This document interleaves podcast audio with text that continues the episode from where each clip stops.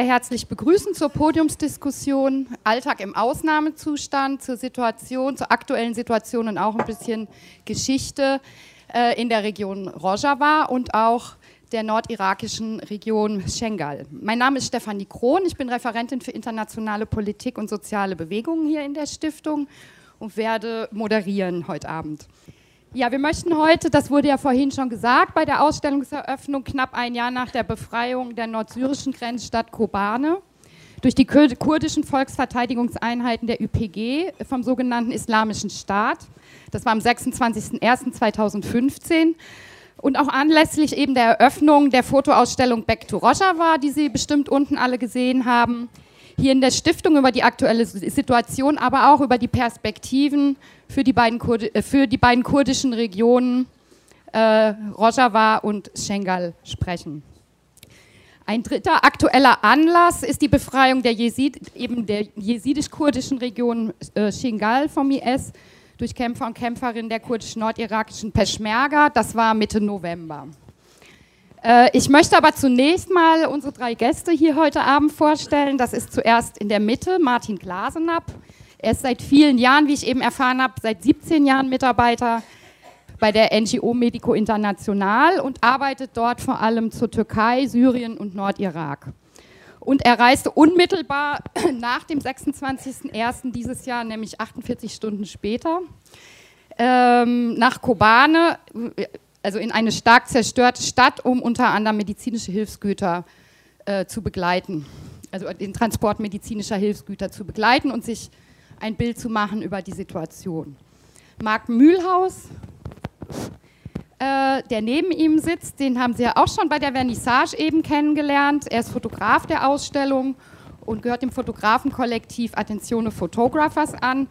Und er besuchte, dazu wird er gleich auch selber noch mehr sagen, seit, dem, seit 2014 eben mehrmals die kurdische Region, äh, kurdische Region in Syrien und der Türkei und dokumentierte vor allem das Flüchtlingsleben derjenigen, die vor dem IS äh, aus Kobane fliehen mussten.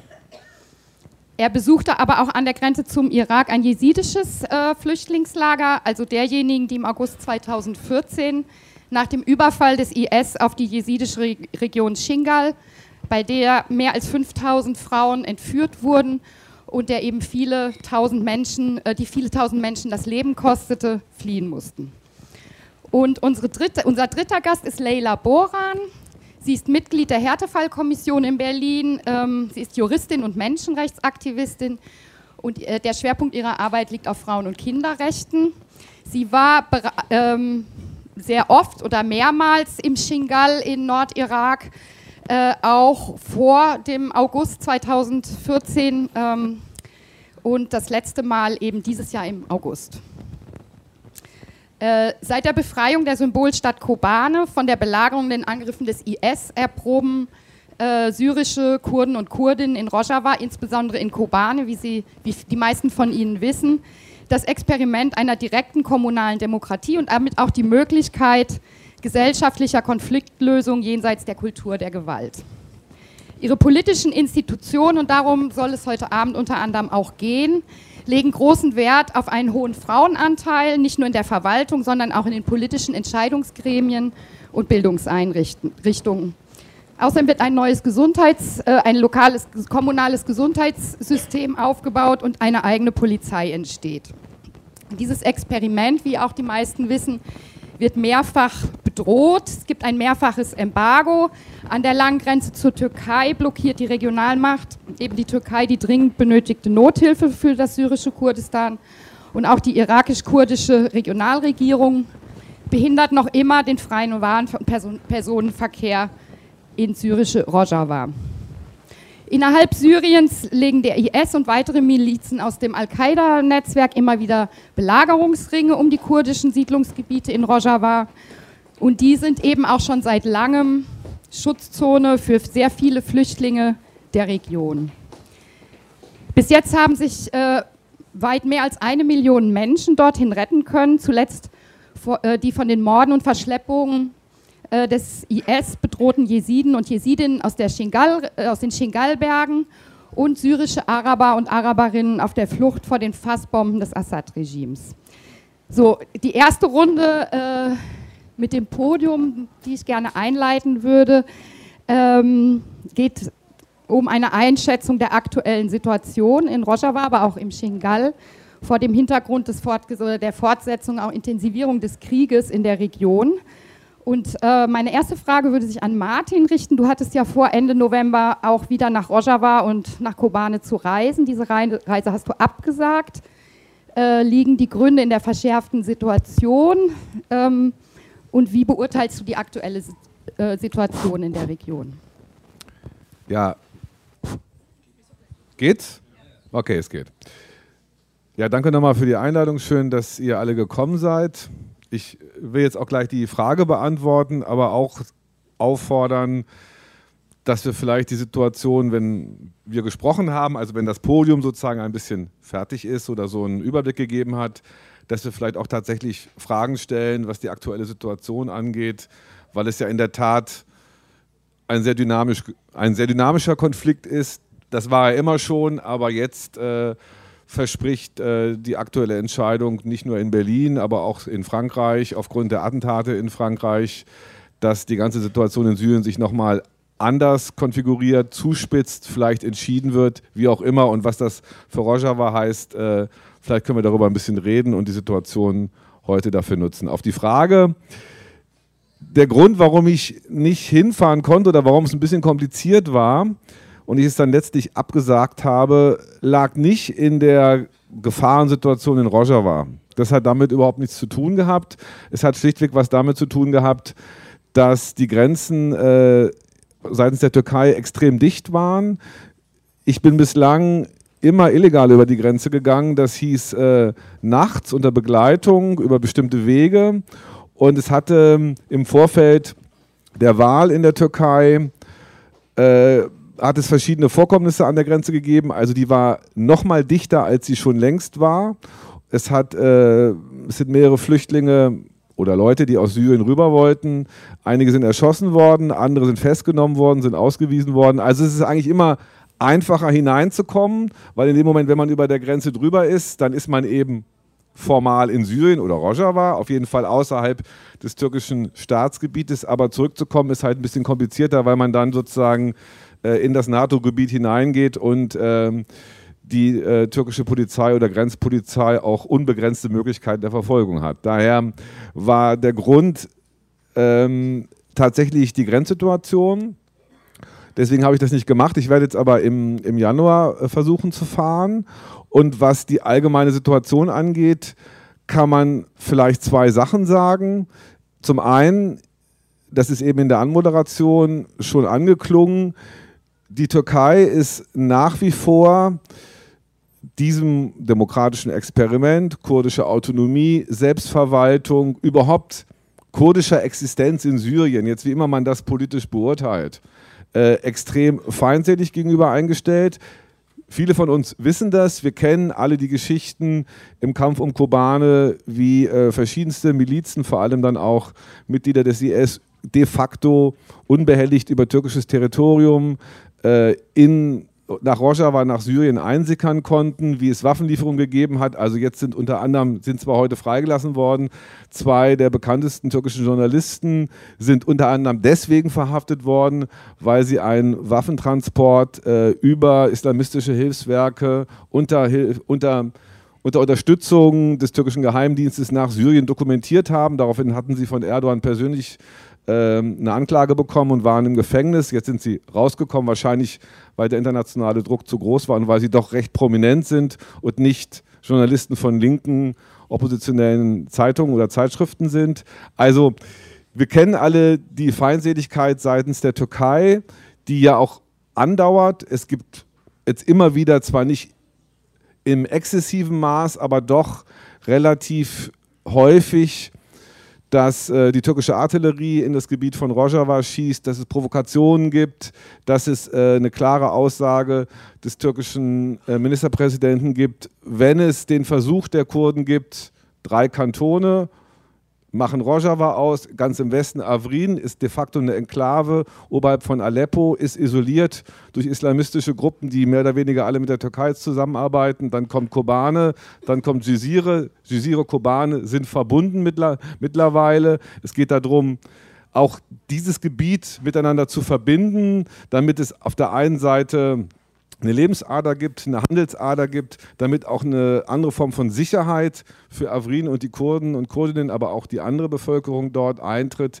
Die Türkei hat gesagt, wir lassen das nicht zu, wir wollen eine Sicherheitszone, wir wollen da de facto äh, Flüchtlingslager oder so eine Art paramilitärisches Flüchtlingsgebiet einrichten, unter anderem in Absprache mit der EU. Also die Feindseligkeit besteht nach wie vor.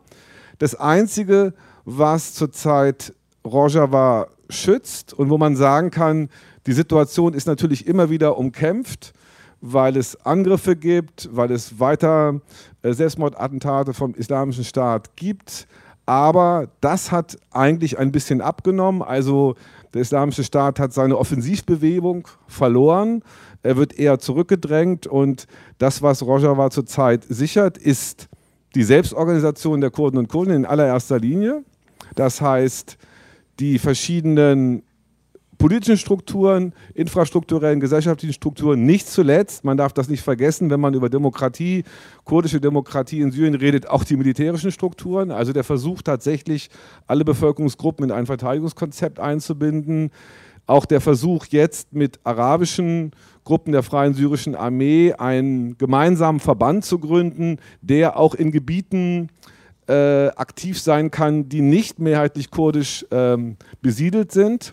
Also das ist einer der wesentlichen Schutzfaktoren, äh, was Kobane zurzeit hat, beziehungsweise Rojava hat und auch wenn es Linke vielleicht nicht so gerne hören oder es vielleicht manchmal ins Weltbild nicht passt, äh, die Amerikaner haben de facto eine Schutzgarantie für Rojava abgegeben. Sie haben das äh, gegen die Türkei gemacht.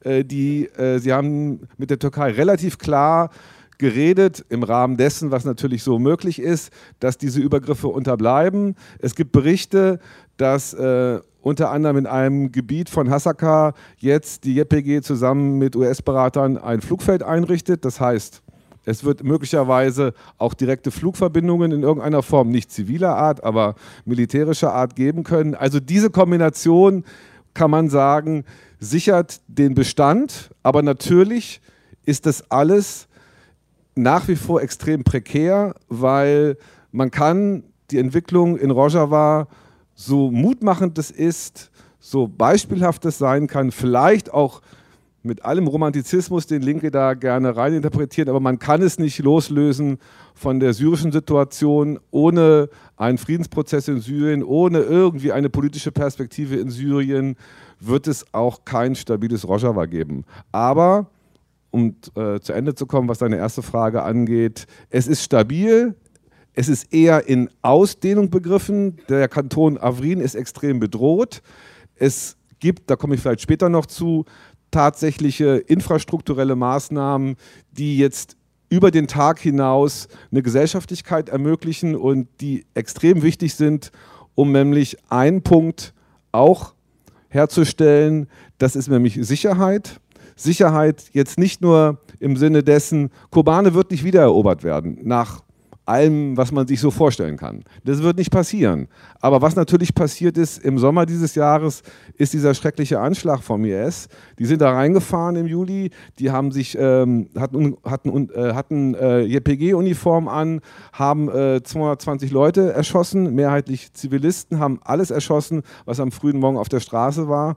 Und das hat tatsächlich einen wirklichen Schock ausgelöst, weil das hat bedeutet, du bist zwar vielleicht zurückgekehrt und das ist einer der wenigen Orte in Syrien, wo Leute zurückkehren. Also letzte Woche sind 1400 Leute zurückgekehrt, aber du lebst trotzdem in einer permanenten Situation der Unsicherheit. Wann immer jemand kommt, den du nicht kennst, wo du nicht weißt, woher er kommt, ein Motorrad, es kann ein Selbstmordattentäter sein und jeder Gang auf den Markt kann auch in bestimmten Situationen dein letzter sein. Und das ist natürlich etwas, was unter anderem auch dazu geführt hat, dass nicht wenige, das ist nicht der alleinige Grund, aber nicht wenige Leute aus Rojava, auch aus Kobane, jetzt äh, Teil dieser Bewegung der Migration waren und unter anderem auch jetzt in Deutschland angekommen sind, weil sie für sich, für ihre Familien eine andere Lebenssicherheit wollen. Wir gehen jetzt in den Nordirak. Ähm, Leila, wie ist die aktuelle Situation der Menschen in der Shingal-Region? Was bedeutet äh, die Befreiungsaktion vom November und welche Spuren hat der IS dort hinterlassen? Ja, zunächst einmal begrüße ich euch alle ganz herzlich zu dieser sehr wichtigen Veranstaltung und möchte euch auch begrüßen im Namen der Menschen aus Shingal, die mir das sehr ans Herz gelegt haben, das weiterzutragen. Überall, wo wir über die Lage dort vor Ort, über den Widerstandskampf der Menschen und der Organisierung und die im Leben dort berichten, von ihnen äh, auch die Grüße zu übermitteln.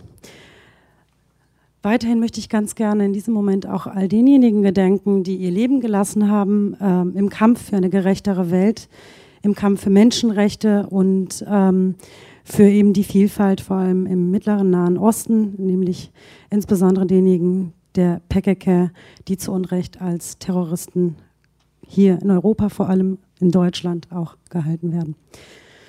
Genau, also der äh, Zustand in Shingal, der aktuelle Zustand, dort war ich jetzt im August, da war die Befreiungsaktion noch nicht erfolgt. Allerdings ähm, war es so, dass ähm, die erste ähm, esidische Frauenkonferenz stattgefunden hat in der Geschichte in Shingal, wo auch Frauen aus äh, äh, Rojava gekommen waren. Also auf der, während der Befreiungsaktion waren ja also mehrheitlich von der PKK vorn, vorne dran den Jepeger und Jepeger-Kräften aus Rojava die Menschen, Hunderttausende befreit worden aus den Sinjar-Gebirge, als sie umzingelt waren vom IS. Im vergangenen August 2014 eben teilweise äh, zu Zehntausenden in Rojava geblieben, wo sie sich auch organisiert haben. Martin hat das damals auch noch live mitbekommen bei der Befreiungsaktion und weitere hunderttausend, die sind eben weiter in den Nordirak oder teilweise mit Tausenden in die Türkei. Also war es so bei der Frauenkonferenz, der ersten eben in der ähm, esidischen Frauengeschichte dort in Shingal, ähm, dass Frauen aus Rojava da waren, weil die auch schon begonnen haben mit der Selbstorganisierung. Das heißt, der Wind der Revolution aus Rojava, der hat inzwischen auch Shingal erreicht. Sie sehen, dass es effektiv ist, dass es nachhaltig ist und auch für sie eine passende Lösung ist, sich selbst zu organisieren, sich selbst zu verteidigen. So ist es, dass eben bei der ersten ähm, Frauenkonferenz ähm, ein Frauenrat äh, gewählt wurde, der esidische Frauenrat. Ähm, da sind aber auch verschiedene, können auch Frauen verschiedener Herkunft und Religion mit eingeschlossen werden. Nur mehrheitlich sind es eben Esiden. Esiden sind Kurden, Esidentum ist eben die Religion. Ähm, die Esiden ähm, in Shingal äh, sind im Moment so ja, über 20.000 Zivilisten, die zunächst einmal mehrere Monate eingeschlossen waren und äh, später dann bewusst auch entschieden haben, dort zu bleiben und die Region nicht zu verlassen. Und es ist so, dass es seit Anfang diesen Jahres eben ähm, auch Majlisa Avakeria Shingali existiert. Das heißt, der ähm, Rat ähm, zur ähm, Erneuerung von Shingal, Aufbau von Shingal. Und ähm, dann ist es weiterhin so, dass es eben, wie gesagt, Selbstverteidigungseinheiten gibt, auch Selbstverteidigungseinheiten der Frauen. Die heißen ähm, Frauenverteidigungseinheiten von Esitran und äh, eben die allgemeinen, das sind die Jebesche. Und ähm, erfreulicherweise gab es jetzt Ende Oktober die Nachricht, äh, noch kurz vor der Befreiungsaktion, dass Jebesche sich zusammengeschlossen hat, auch mit weiteren jesidischen Verteidigungseinheiten dort in der Region. Und ich muss leider dich korrigieren, es waren nicht die nordirakischen Peschmerga, die hauptsächlich das äh, die Region befreit haben. Und das ist ein Unrecht, der der PKK zugefügt wird. Und das seit über einem Jahr. Ähm, mehrheitlich war es die PKK, JPG und Jebesche mit natürlich auch den Frauenverteidigungseinheiten, die auch gerade bei der Befreiung äh, von Schengal mitgewirkt haben, aber es fällt immer hinten weg. Es ist auch so, dass ähm, aktuell eben nach der Befreiung und zu der Zeit, als ich da war, ja, so ein äh, Abhängigkeitsspiel von der äh, Barzani, also dem Barzani-Clan, KDP, ich sage das ganz bewusst als Menschenrechtlerin, ist es meine Pflicht, das zu sagen, wenn Unrecht geschieht, wenn Menschenrechtsverletzungen passieren. Und die passieren massiv. Das heißt, die Esiden, die jetzt Hunderttausenden auch in, ähm, in der KRG sind, also in der kurdischen Regional, ähm, die äh, können nicht von ihrem, Meinungs, äh, auf, ihrem Recht auf Meinungsfreiheit Gebrauch machen. Ähm, Tausende wollen wieder zurück nach Shingal. Sie werden davon abgehalten, werden eingeknastet, werden mit ähm, Wasserwerfern angegriffen. Ähm, sie werden auch in den Knästen gefoltert. Ähm, weiterhin ist es so, dass sie nicht ausreichend versorgt werden. Die Hilfe, die dorthin gebracht wird, erreicht nicht immer die Empfänger, für die es gedacht war, also die Adressaten. Und ähm, genau, und es ist so, dass die Menschen in Shingal ähm, vor allem bis jetzt auch überleben konnten, weil sie aus Rojava trotz des Embargos, das da besteht, äh, unterstützt werden. Und da wird das auch massiv mit, mit ähm, eben so einem, ja, einer Hürde versucht von den Peschmergern, den besagten KDB-Peschmergern, dass da eben nicht der Austausch stattfindet, dass da nicht hin und her gegangen werden kann. Genau, und ansonsten, also zu dem Bild da vor Ort, ich war zuvor auch in vielen verschiedenen Regionen, ähm, wo eben äh, die Menschen der äh, Region Shingal sich aufgehalten haben in verschiedenen Camps ähm, auch im Nordirak. Und ich muss sagen, ich habe selten so glückliche Kinder und Menschen gesehen und ähm, kämpferische Frauen. Und diesen Mut, den haben sie sich von den PKK-Frauen zuallererst ähm, ja, äh, abgeguckt oder regelrecht anstecken lassen. Das war so, dass wenn ich Interviews durchgeführt habe von den Frauen, die Augen strahlten und sie dann sagten, also wir haben Angehörige verloren, wir haben unsere Kinder mit unseren eigenen Händen beerdigt und so weiter. Wir, wir haben hier Menschen um uns herum äh, verdursten sehen, verhungern sehen. Und dann sehen wir Frauen, also wir waren völlig hoffnungslos, Frauen sind von den Klippen gestürzt. Äh, ich will auch noch mal ganz kurz zu, äh, zu den Übergriffen des IS was sagen. Ähm, also es ist auch enorm wichtig da die Rolle auch der KDP-Peschmerga, auch zu der Zeit schon. Also das Vertrauen ist hinüber der Bevölkerung in Shingal, weil der Angriff durch den IS erst möglich wurde und da sind wir auch noch nicht zu einem abschließenden, zu einer abschließenden Untersuchung gekommen, aber die ist so gut wie fertig. Die war erst gerade möglich oder dadurch möglich, dass die KDP-Peschmerga die Menschen im Stich gelassen haben, obwohl sie ihnen zugesagt hatten, sie zu verteidigen in einem Fall des Überfalls. So, das heißt, sie sind über Nacht weg. Teilweise sind Menschen eben aus der Region ähm, da mitgeflüchtet. Diejenigen, die es nicht geschafft haben, oft hat es wieder die Armen, diejenigen, die äh, sich nicht zu helfen wussten, erwischt, Frauen und Kinder vor allem. Da sind tausende ähm, Frauen und äh, Mädchen und Kinder entführt worden vom sogenannten IS. Ähm, es sind Menschen reihenweise hingerichtet worden, in Massengräber gesteckt worden. Äh, Kindern wurden im, äh, vor den Augen ihrer Angehörigen Körperteile entfernt, ko äh, die Köpfe abgeschlagen. Dann ist es so gewesen, dass, äh, ähm, wie gesagt, also tausende Frauen, die Zahl ist nicht klar, deswegen kann ich immer nur von tausenden von Frauen sprechen. Also es spielt sich so zwischen dreieinhalb bis siebentausend ähm, Frauen. Und äh, die sind dann systematisch aufgeteilt worden. Ähm, mitgenommen worden, transportiert worden. Auch der Transport ist systematisch erfolgt an bestimmte Orte, wo eben die Hochburgen des IS sind, sowohl im Irak, Mosul, zu der Zeit noch Shingal als Stadt besetzt vom IS, ähm, aber auch Orte wie Raqqa, eben in Syrien. Also sie, sie, hatten da ihre Zugangswege, wo sie hin und her gefahren sind, meist über Nacht, so haben es die, aus, äh, die äh, Betroffenen erzählt. Und äh, sind dann systematisch aufgeteilt worden in hübsche, weniger hübsche Frauen, in verheiratete, unverheiratete und sind dann auf sogenannten Sklavinnenmärkten für wenig Geld verkauft worden, teilweise auch verschenkt worden, sind mehrfach vergewaltigt worden und äh, Schlimmeres. Und äh, das alles ist passiert eben, weil die Peschmerga ähm, zu Tausenden, das sind also nicht wenige Tausend, sondern mehrere Tausend, äh, dann von dort einfach abgezogen sind. Und entsprechend ist eben das Vertrauen auch hinüber auf Seiten der Bevölkerung in der Shingal-Region. Und das waren auch nicht nur Esiden, sondern da waren auch Shabak, Kakai, äh, Turkmen äh, mit dabei.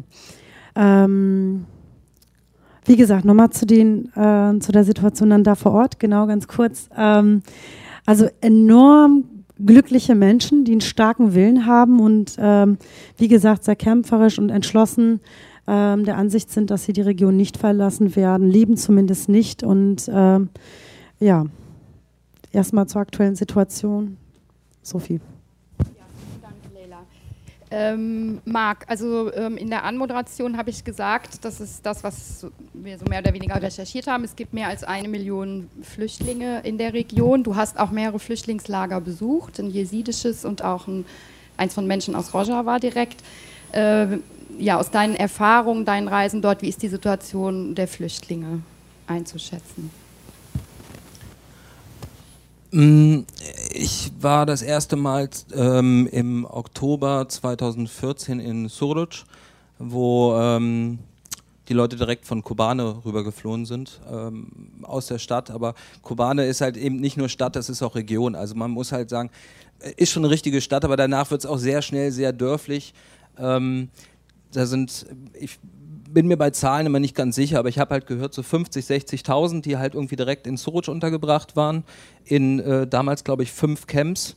Ähm, von der Stadtkern Suruc äh, hat es sich einfach verdoppelt. Also 50.000 Leute, die da ungefähr wohnen, 50.000 Leute, die dazugekommen sind. Und ich war ähm, beeindruckt, mit welcher lockeren Solidarität den Flüchtlingen geholfen worden ist. Die Camps wurden aufgebaut von den ähm, Kurden und Kurdinnen der also die von der HDP, ähm, von der Partei, äh, wurde das organisiert von den Leuten von vor Ort. Es gab unglaublich viele Helfer, Helferinnen, die aus Istanbul gekommen sind. Ich habe haufenweise Ärzte kennengelernt, die da einfach gesagt haben, so ich bin jetzt für drei Wochen da unten und dann fahre ich zurück nach Istanbul, arbeite drei Wochen für Geld und dann komme ich wieder runter und mache weiter. Das war schön. Ähm, denen ging es halt so, wie es halt Flüchtlingen geht, die im Camp leben müssen. Ähm, sie hatten halt Zelte, der Boden wurde äh, aufbereitet, das ist ziemlich wichtig, weil ähm, ich war über Weihnachten dann ähm, in, ähm, in Derik äh, in einem Flüchtlingscamp, wo es halt diese, diese Sachen nicht so gab. Es gab keine so guten Zelte, es gab keinen Schotter, den man unter die Zelte packen könnte und das macht einen irren Unterschied. Wenn man da ankommt oder wo ich da ankam, äh, in Derik äh, schien die Sonne es war alles super, die Stimmung war okay. Nach zwei, drei Tagen hat es angefangen zu regnen und dann merkt man die Unterschiede und dann merkt man, wie es Leuten geht, die keine Schuhe haben und trotzdem irgendwie Zelte aufbauen müssen. Ähm, also ich habe halt in Suruc angefangen, diese Flüchtlinge, äh, diese Flüchtlingssituation irgendwie zu fotografieren. Äh, bin dann im äh, Dezember zu, über Weihnachten äh, nach Jezire gegangen, äh, Kamischlo, äh, also da eben hat ja Martin schon erzählt, wie man irgendwie nach äh, Kobane reinkam, dass das nicht ganz so einfach ist. Ähm, Kamischlu fliegt man halt in Irak, ähm, fährt dann irgendwie zur Grenze und wird darüber gelassen. Der direkte Weg wäre Mosul, das geht halt nicht, sondern man muss halt irgendwie außenrum. Da halt das Jesidencamp, ähm, wo ja auch Medico ähm, dann äh, recht bald auch äh, Hilfe hingeschickt hat. Ähm, und vielleicht auch um so einen Kreis nochmal auf, also ich war dann noch in Kobane selber im, im April, aber um den Kreis so aufzumachen, ich war vor fünf Wochen das letzte Mal unten auf der türkischen Seite und habe äh, zum Beispiel, also ich habe zur Wahl gearbeitet und, und zur HDP und zur Situation äh, in Sur, also in Diyarbakir und Umgebung, wo in den letzten Wochen wirklich sehr viele, hauptsächlich junge Leute umgebracht worden sind. Muss man immer wieder dazu sagen, weil das kommt hier gar nicht an in den großen Medien. Und habe da das Jesidencamp, das heißt doch einfach so. Also ich weiß nicht, ob es einen Namen hat, aber mir wurde immer nur gesagt, ja, das ist das Jesidencamp, das ist halt zwischen Diyarbakir, wenn man halt runterfährt, ähm, in Süden Richtung syrische Grenze. Und man kommt da halt hin und ähm, das ist auch wieder äh, ziemlich gut organisiert. Äh, aber als erstes denkt man, man ist im Kinderlager weil das ist, das ist ein Drittel der Leute, die da sind, sind halt unter 18. Es sind ganz, ganz, ganz viele Kinder, ganz viele Frauen und äh, natürlich auch Männer, aber viele Männer sind halt irgendwie, haben sich schon auf die Reise begeben Richtung äh, Westeuropa, um dann halt ihre Familien auch nachzuholen. Wenn man mit den Leuten geredet hat, ähm, dann kommt halt oft die Variante, ja, wir wollen nicht zurück weil äh, wo sollen wir hin, hin zurück? Weil es ist ja alles kaputt. Wir kommen aus Shingal, Shingal Stadt oder den ähm, Dörfern drumherum. Da war die IS, was wollen wir da? die einzige Lichtblick, den es gab bei einigen, nicht vielen, aber einigen, war, naja, es gibt ja die Diskussion, ob das ein Teil von Rojava wird. Das war so ein Lichtblick. Ja, muss man dann gucken, irgendwie, wie es weitergeht. Äh, interessant finde ich aber bei diesem Camp, äh, um es ein bisschen jetzt einzuordnen, politisch in die jetzige Situation. Wir haben ja das alle mitbekommen, dass ähm, unsere Regierung hier ähm, drei Milliarden pro Jahr zur Verfügung stellen will, der Türkei zur Verfügung stellen will, um halt, äh, um es in meinen Worten zu sagen, die Flüchtlinge aufzuhalten. So. In, in, anderen Worten heißt das denn, um die Flüchtlinge zu unterstützen, ihnen ein besseres Leben zu ermöglichen, damit sie sich nicht auf die Flucht nach Westeuropa begeben. Dieses Camp, was ich da besucht habe, kriegt von diesem Geld nothing, nichts, nada, gar nichts, weil dieses Camp wird überhaupt nicht anerkannt. Da wird einfach gesagt, geht doch irgendwie zurück, ihr könnt doch in den Irak, da ist die Grenze, ihr könnt zurückgehen, das ist kein Problem. Alles, was, das, äh, was dieses Camp erhält, ist von äh, HDP-Leuten organisiert, ist von äh, kurdischer Seite organisiert. Ähm, und das sind, natürlich Infos, die kriegt man besser, wenn man da unten unterwegs ist, als äh, wenn man hier halt irgendwie auf Nachrichten angewiesen ist. Ähm, ja, das vielleicht zu den Flüchtlings, zu der Flüchtlingssituation.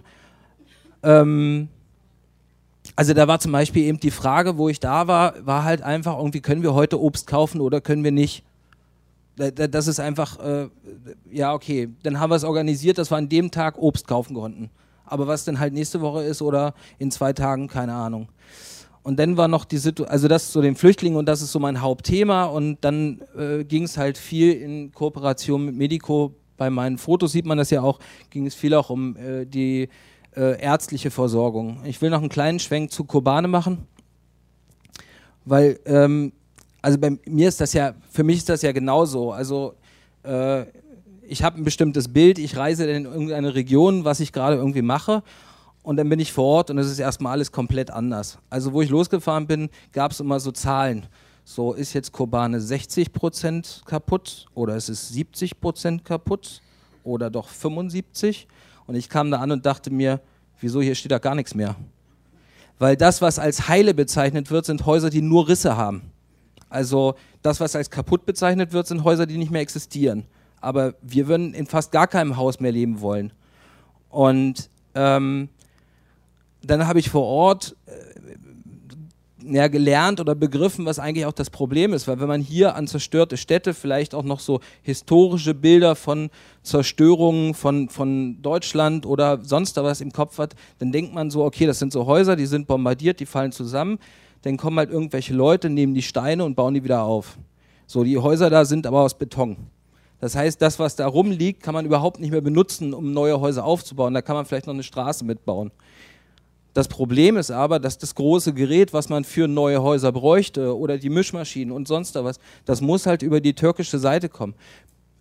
Und das ist halt kaum passiert. Also ich weiß überhaupt nicht, ob es großes Gerät gab, was darüber reingekommen ist, aber zu der Zeit, wo ich da war, war da nichts mit Wiederaufbau, sondern das war halt ein Kerblich und eine Schippe. Und noch als letztes, um so eine, so ein, ich finde ja so eine, vielleicht hilft euch das, das zu verstehen, wenn man so Bilder im Kopf hat. Klar, Kobane ist befreit und die haben ja unglaubliche Fortschritte gemacht, die YPG und äh, die ganzen Guerilla-Einheiten, die sind jetzt äh, sehr weit gekommen, aber es geht halt trotzdem alles in dem Bereich im Kanton Kobane über die Stadt Kobane. Das heißt, jeden Tag kommen die Krankenwagen von der Front über Kobane, weil da ist das Krankenhaus. Also es ist nicht so, dass jetzt da Kämpfer und Kämpferinnen waren und dann praktisch zehn Kilometer weiter oder weiter, sondern man hat jeden Tag das Feedback. Und das heftigste Feedback war für mich eigentlich, dass die ganzen Tage, die ich in Kobane war, das waren halt 14 Tage, also in der Region, dann auch an der Front, sind ständig Kinder und Frauen gestorben, weil der IS überall Minen versteckt hat. Sprengfallen. Das heißt, Kinderspielzeug waren Sprengminen drin, natürlich auch hinter Ko Kochtöpfen versteckt und so weiter und so fort. Das heißt, es war Normalität, dass irgendwann das Geheul losging und so blöd es klingt, aber das war für mich das Symbol, ah, ich muss jetzt wieder zurück zum Krankenhaus gehen, weil da kommen jetzt die Nächsten. Und das hat sich nicht, also die Minen wurden jetzt äh, in Kobane direkt geräumt, das ist super, da gibt es auch viel Hilfe, aber diese Krankenwagen kommen halt weiterhin von der Front irgendwie da jeden Tag durchgefahren, eben zum Krankenhaus und ähm, ja, soweit erstmal vielleicht. Schön. Martin, ähm, äh, Medico äh, leistet medizinische Unterstützung und hat auch äh, kooperiert oder selber betrieben äh, oder mitbetrieben eine kleine Klinik in Kobani, die auch zerstört worden ist. Aber eben immer äh, in Kooperation mit äh, selbstorganisierten Strukturen dort. Ähm, und gesprochen wird ja eben auch viel von Selbstverwaltung, Selbstorganisierung oder lokaler und direkter Demokratie. Was ist denn dann genau damit gemeint? Also wie ist es vor Ort sozusagen organisiert? Ja, ähm, ja, ich versuche das mal, da kann man eigentlich eine ganze Veranstaltung drüber machen, aber ich versuche das mal irgendwie kürzer, prägnanter, auch ein bisschen aus der Erfahrung der Arbeit zu schildern und das, was man so vorfindet. Also einmal, es gibt einen tatsächlichen Joke, also es gibt einen Witz, ähm, den haben mir ähm, türkische Kurden, also Kurden aus der Türkei erzählt, als diese Flüchtlinge im Zuge des Angriffs äh, des IS auf Kobane alle rüberkamen. Marc hat das gerade erzählt. Man ging nach Suruc, man ging auf die andere Seite. Das ist näher, als wenn man irgendwie von Berlin nach Potsdam geht. Also das ist noch näher als Spandau. Das ist wirklich äh, praktisch nur auf die andere Seite der Gleise. Das ist äh, die Bahn, die, die alte Bagdad-Bahn, hat Kobane und Suruc getrennt. Es gibt nach wie vor familiäre Beziehungen, gab auch in den anderen Zeiten, also vor dem syrischen Aufstand, familiäre Beziehungen. Es gab immer einen kleinen Grenzübergang der für Familienangelegenheiten, für Feste offen war. Naja, und auf jeden Fall, als die ersten Kurden nach Kobane, äh, nach Suruc kamen und diese ganzen Lager gegründet wurden und die, und die Camps, so, die Leute haben schon gemerkt, klar, das ist wir sind miteinander verwandt, wir sprechen dieselbe Sprache, es gibt eine künstliche Grenze, hier ist Kurdistan, da ist Kurdistan. Trotzdem, die aus Kobane waren ein bisschen anders und das, was sie mir gesagt haben, das merkt man halt sofort. Treffen sich drei Kurden aus Kobane, gründen sie sofort eine Doppelspitze. Ne? Also sozusagen machen sie sofort irgendeine politische Administration, also versuchen da irgendwie ein Prinzip von Gemeinschaftlichkeit herzustellen. Das war schon ziemlich auffällig und äh, das ist auch, ein, ist auch eine Art von ähm, Organisationsgrad, politischem Organisationsgrad, der auch in der sehr politisierten kurdischen Community äh, der Türkei nicht so ausgeprägt war oder schon immer da war, aber in dieser Form doch ein bisschen neu war. Das hat viel mit der Geschichte von Kobane zu tun. Also Kobane ist ja nicht nur globalisiert als Ort des Widerstands und des Kampfes gegen den IS und wir alle haben daran irgendwie teilgenommen und sie haben sogar die Weltöffentlichkeit und zumindest die Amerikaner gezwungen, da einzugreifen durch ihren Widerstand, ähm, sondern wenn man sich dieses politische Modell Rojava, Autonomie, Selbstverwaltung, direkte Demokratie, es gibt da verschiedene Formen, das auszudrücken, wenn man sich das anguckt, dann kommt es nicht nur, aber auch aus Kobane. Das hat historische Gründe. Das hat was damit zu tun, dass die PYD als politische Partei dort gegründet wurde. Es war von den drei großen kurdischen Siedlungsgebieten in Syrien äh, das ärmste, das abgehängteste, auch in der Geschichte. Avrin war immer sehr durchmischt, eher reich und plural. Äh, Jizire war auch relativ reich. Die kurdische KDP ist damals in Jizire gegründet worden. Also die Basani-Partei hat da durchaus auch einen politischen Einfluss, der historisch ist. Und äh, Kobane war eigentlich das Gebiet, was am abgeschnittensten war, was auch am spätesten entstanden ist. Übrigens, äh, der Begriff Kobane hat sogar einen deutschen Ursprung, das ist ganz witzig. Ähm, äh, damit haben wir sogar versucht, ähm, Hilfe im Auswärtigen Amt zu bekommen, aber es hat dann doch nicht funktioniert, als wir gesagt haben, jetzt spielen wir sozusagen diese Karte, weil ähm, Kobane geht zurück auf äh, die Bagdadbahn und war eine Siedlung äh, Anfang, der, äh, Anfang des Jahrhunderts, als die Bagdadbahn gebaut wurde. Und es hieß die Company und da wurden die ersten Bahnarbeiter angesiedelt und daher kommt der Begriff. Also der ist kein kurdischer Begriff, es ist auch kein kurdisches Wort, es ist ein kurdisiertes Wort. Auf jeden Fall, das hat ähm, hier äh, die deutschen Stellen nicht beeindruckt, aber immerhin wussten sie es nicht. Naja, aber, aber das, was der Punkt in äh, Kobane und was in Rojava tatsächlich ist oder war, ist, ähm, dass sie versucht haben, aus einer politischen Organisierung, die natürlich in Syrien unter den syrischen Kurden war, die aber natürlich sehr viel mit den politischen Grundgedanken der kurdischen Bewegung auch in der Türkei viel zu tun hat. Also sie hatten, als die syrische Revolution begann, und sie haben selber ihre Widerstandsgeschichte aus den 2000er Jahren, wo es einen kurdischen Aufstand gab, der blutig niedergeschlagen wurde. Aber sie hatten in dieser Situation der syrischen Revolution, hatten sie ein Möglichkeitsfenster und einen Erfahrungshorizont, der über Syrien hinausging. Sie hatten nicht nur eine kurdische Identität, das alleine ist noch nichts Revolutionäres, sondern sie hatten eine bestimmte politische Idee, wie sie versuchen, aus dieser Situation eine Sache klarzumachen. Und das ist etwas, was, glaube ich, ganz wichtig ist, wenn man kurdische Politik oder linke kurdische Politik verstehen will, nämlich die Anerkennung der Differenz. Sozusagen zu sagen, ja, wir sind Demokraten, wir sind Sozialisten, wir sind alles Mögliche, aber wir können in dem Moment mit euch, mit anderen etwas tun, wenn ihr die Differenz anerkennt, nämlich, dass wir etwas haben oder etwas sind, was ihr nicht seid. Und darin, in dem Moment, wenn das entsteht, kann es eine Form von Kommunikation und politischer Kooperation geben. Und das ist etwas, was sie in dieser Situation, als die syrische Revolution begann, als aus taktischen Erwägungen der Aufstand in Zentralsyrien so stark war, dass die Armee sich sozusagen zurückgezogen hat aus den kurdischen Gebieten, mehr oder weniger, und gleichzeitig die Kurden oder die, nicht alle, aber zumindest die dominanten Fraktionen gesagt haben, okay, wir wollen hier unsere Form von Selbstbestimmung und Anerkennung. Wir haben nicht das Interesse, jetzt nach Damaskus zu marschieren.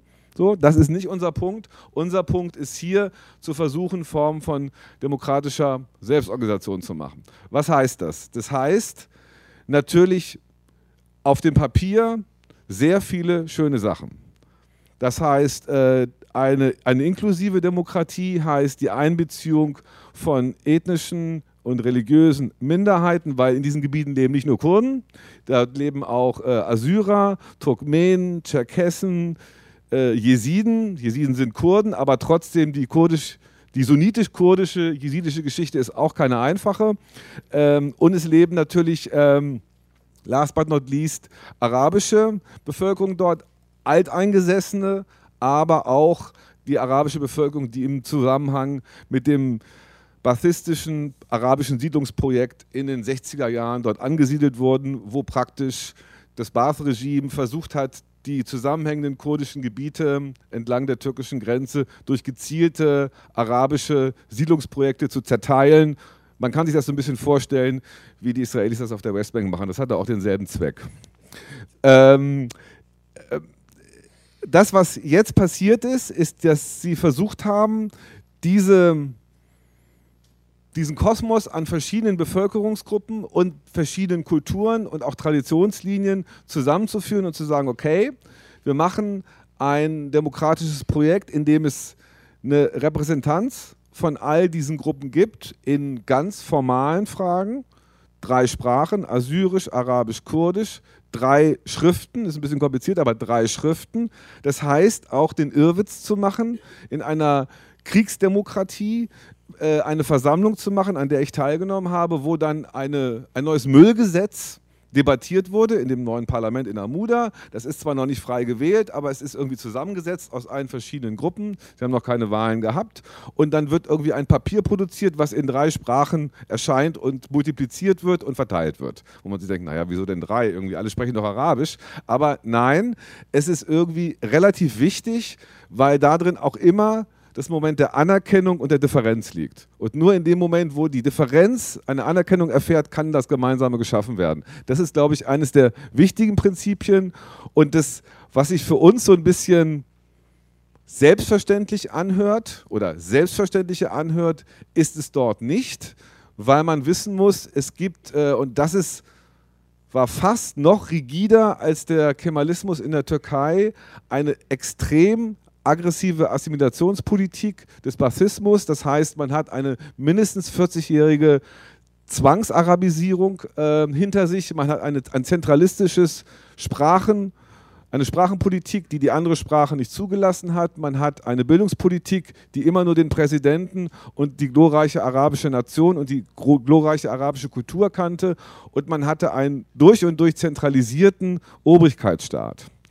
Ähm, wenn man das weiß, sind diese Versuche, sich zusammenzutun, tatsächlich mehr als nur ein gutes Stück Papier oder ein guter Text in einer Broschüre, sondern es sind tatsächlich Versuche, sowas wie ähm, Aushandlungs von, Aushandlungs, Aushandlungsprozesse von Differenzen, Kompromisslinien, all das in irgendeiner Form herzustellen und das unter einer besonderen Situation, nämlich unter der Situation einer permanenten Bedrohung.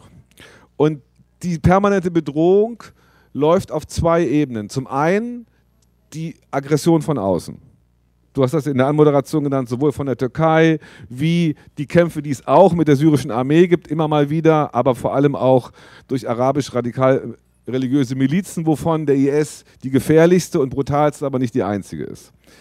Das andere ist aber auch natürlich, wie schaffen es die Kurden und Kurdinnen in Syrien, und es ist ja nicht nur die PYD und es ist nicht nur die YPG, es gibt auch kleinere kurdische Organisationen, es gibt tatsächlich eine Parteienvielfalt, aber nur eine Gruppierung ist die dominante, nämlich auch was die Fähigkeit der Verteidigung angeht, das ist die JPG. Wie schafft man es, auch untereinander politisch sozusagen Kompromisse zu finden, beziehungsweise in Widersprüchen gemeinsam zu handeln? Das läuft manchmal nicht besonders gut, das geben Sie selber zu. Es gibt äh, auch undemokratische Maßnahmen seitens der JPG. Es gibt durchaus Beschwerden von kleinen Oppositionsgruppen, die jetzt nicht alle nur erfunden sind. Das, wer das jetzt glaubt, liegt falsch.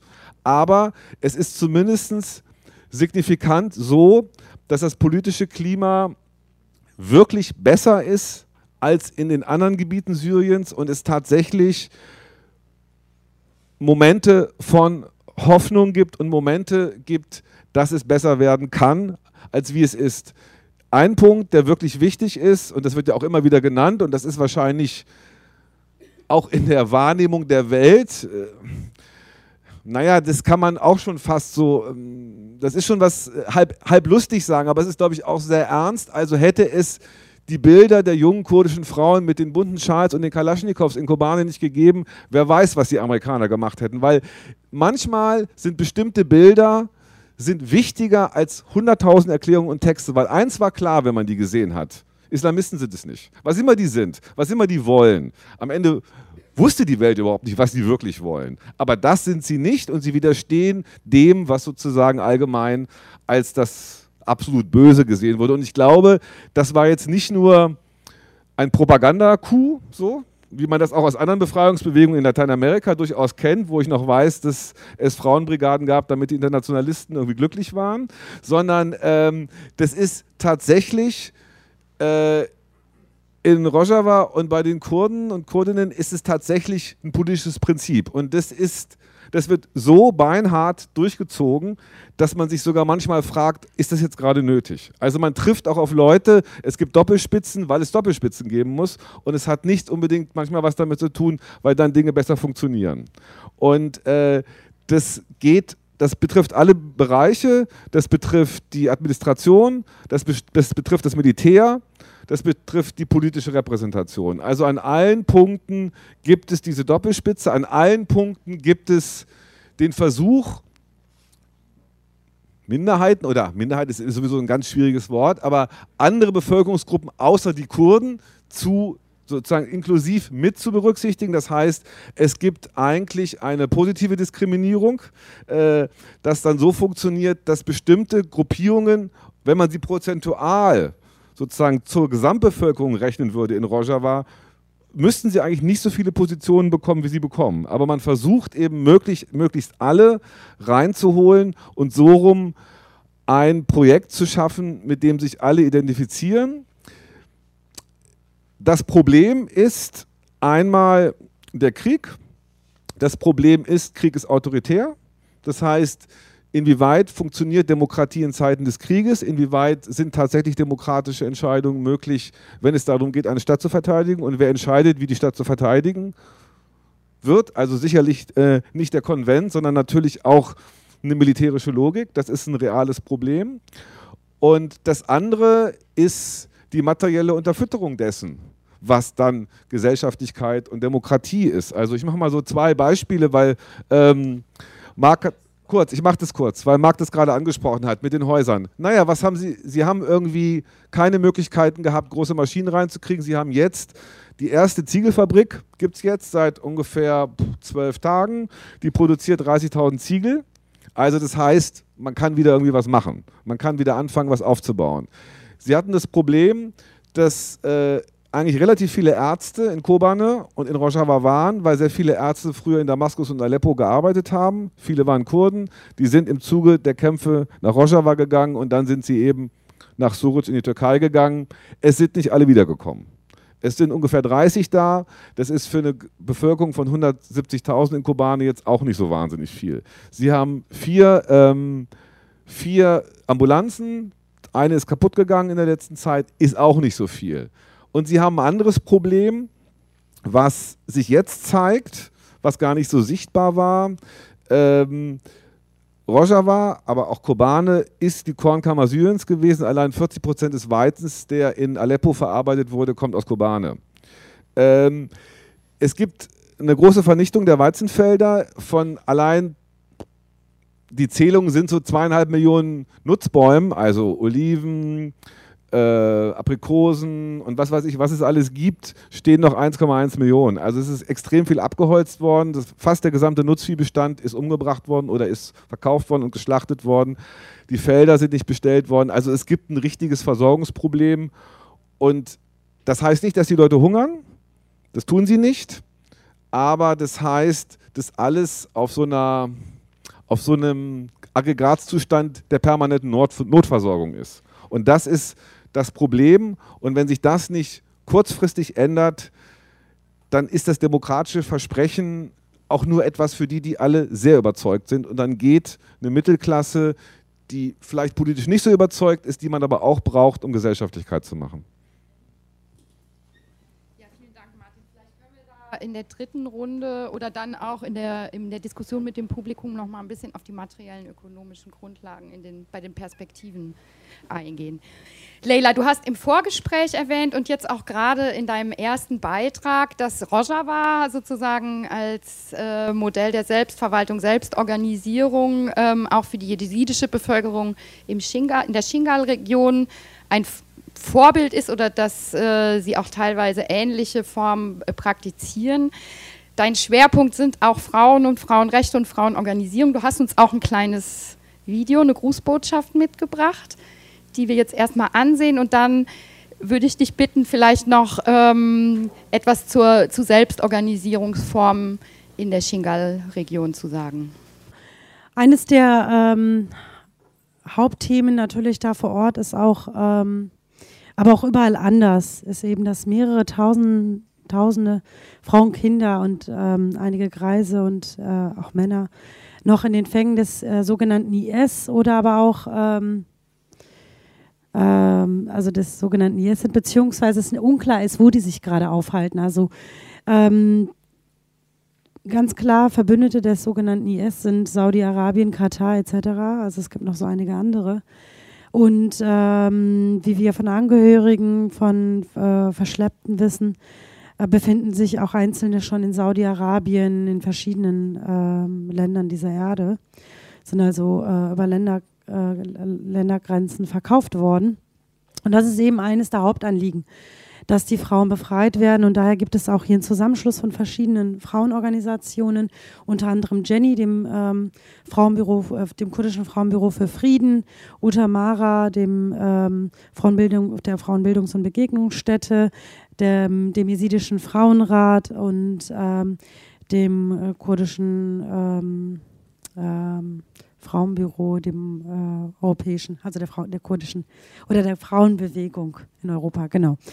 Da gibt es eben so ein gemeinsames Projekt, ähm, wo es, äh, wo ein Dossier zu angefertigt wurde, welche äh, Lösungsstrategien da ähm, ja bestehen, um eben die befreien zu können. Es wurden auch Einzelne befreit. Also das war jetzt nur ein Teil der Menschenrechtsverletzung.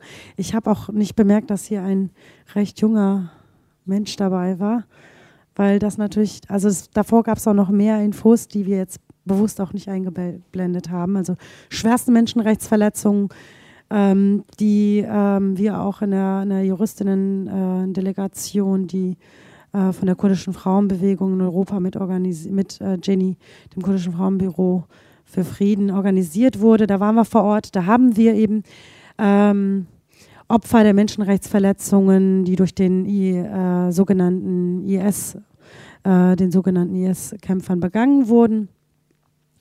Ähm, genau, da haben wir die dokumentiert und ähm, nur mal ein Beispiel zu nennen.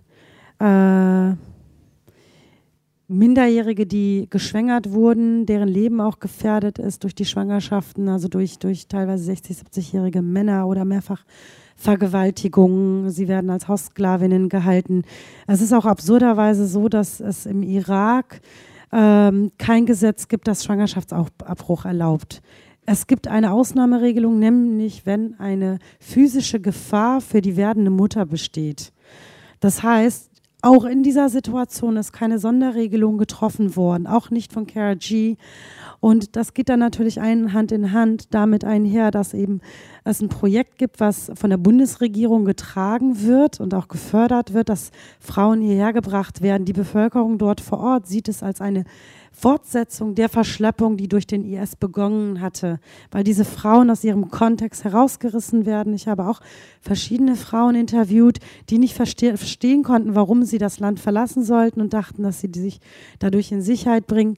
Klar, es, be es bedarf einer Hilfe. Es gibt auch verschiedene Projekte, die dort umgesetzt werden, realisiert werden, wie ähm, Behandlungszentrum für Folteropfer, wie jetzt in Schengal, äh, unter anderem auch Jenny, Jenny da ähm, mit dran wirkt, dass ein ähm, Behandlungszentrum für Trauma, traumatisierte ähm, Frauen und Kinder gegründet wird. Da werden auch Spenden gesammelt, also alle, die Interesse daran haben. Ich weiß, das kommt später, aber ich sage es jetzt schon mal.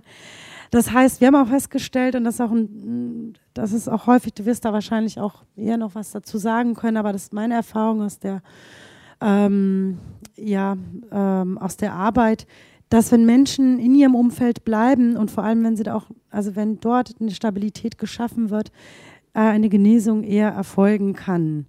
Also mit dieser ganzen Vorgeschichte, wie gesagt, ist es enorm beeindruckend, mit was für einer Stärke, mit was für einer Freude und einem, ähm, einem Kampfeswillen, Kampfeswillen meine ich jetzt Lebenswillen insbesondere, die Menschen da vor Ort, die Frauen und auch die Kinder ähm, da leben. Also ich muss sagen, ich habe auch meinen eigenen Schmerz dort vor Ort überwunden, als ich die Menschen gesehen habe, wie sie den Alltag selbstverständlich mit einer Ruhe bewältigen, obwohl oder nicht obwohl, klar, drumherum finden immer noch die Gefechte statt.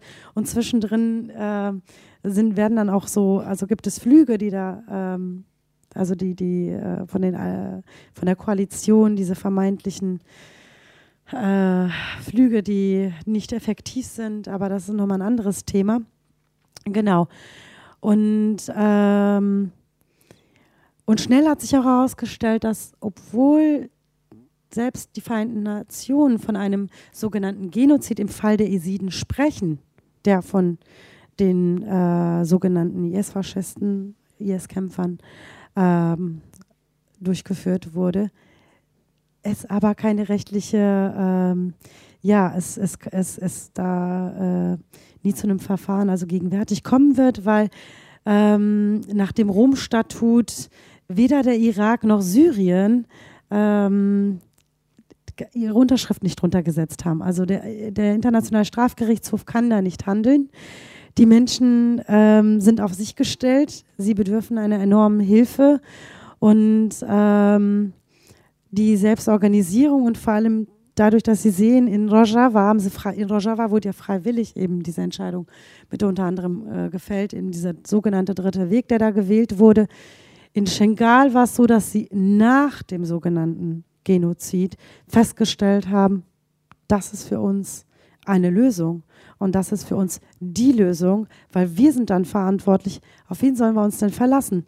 Eine Gerechtigkeit gibt es nicht, kein Verfahren eine Verteidigung, wer soll sie uns gewährleisten? Die PKK steht ähm, hier und dort im Irak wird sie ja auch von der Türkei in den Kandilbergen seit August diesen Jahres äh, äh, werden die Stellungen dort oder Ende Juli diesen Jahres werden die Stellungen ähm, mit Einverständnis der KDB-Regierung unter anderem äh, bombardiert.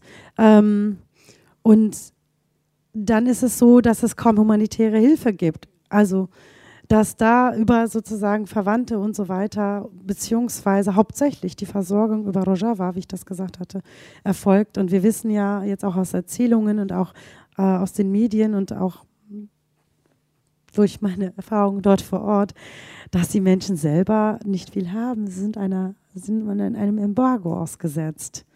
Genau, also nochmal dazu, Sonderprogramme bringen nicht recht, recht viel.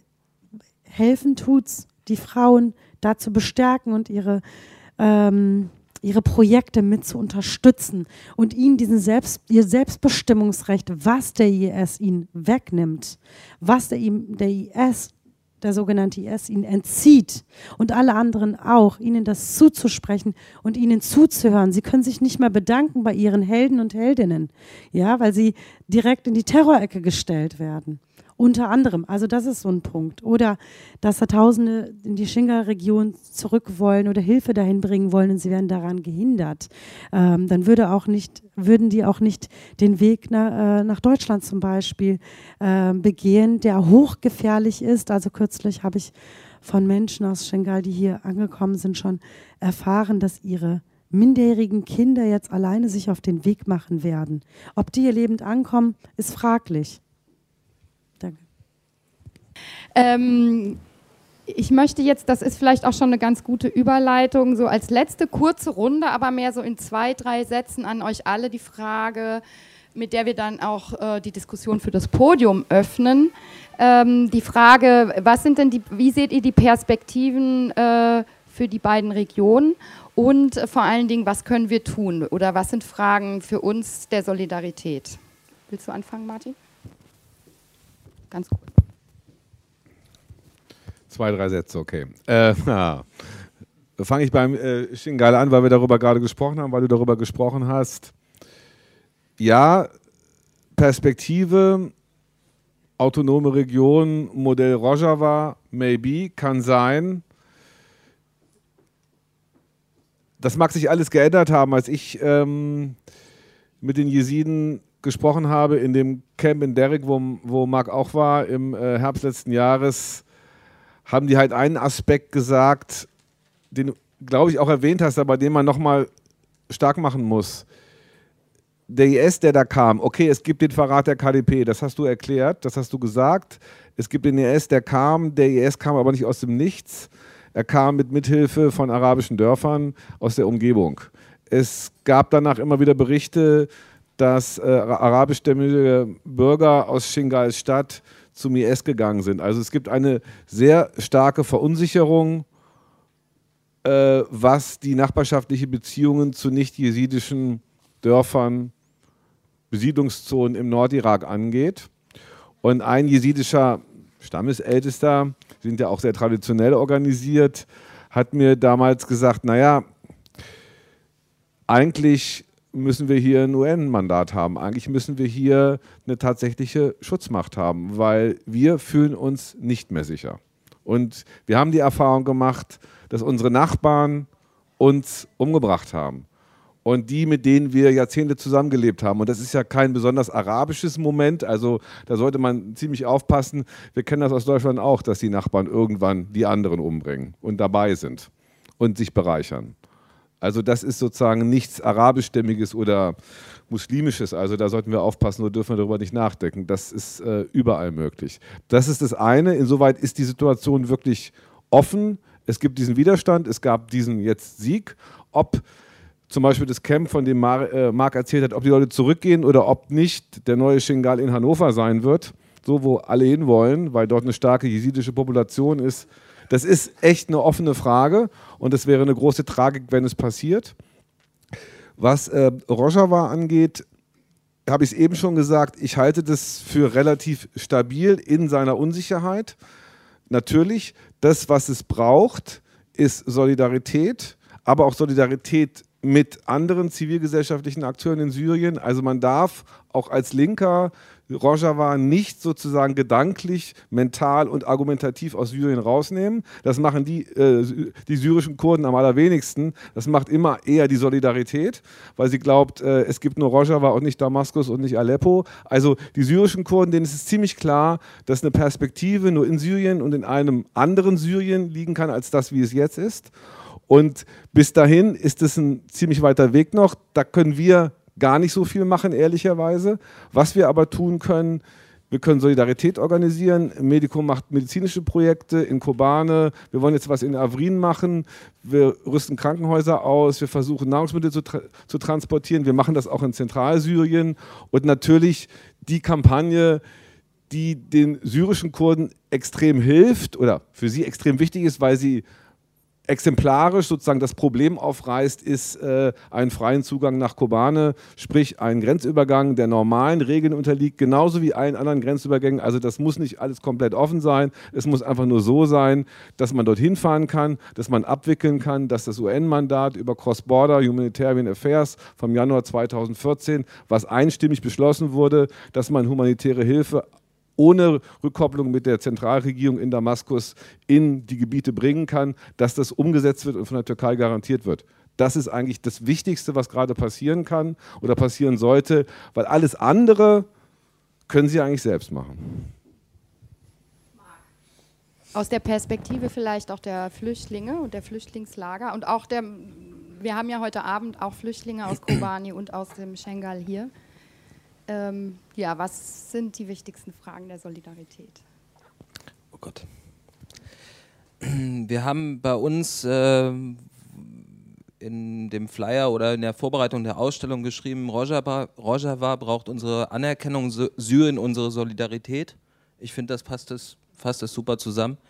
Ähm, ähm, ich wäre gerne an vielen anderen Orten in Syrien gewesen. Ich war nur in den kurdischen Gebieten, weil da kann man nur hin.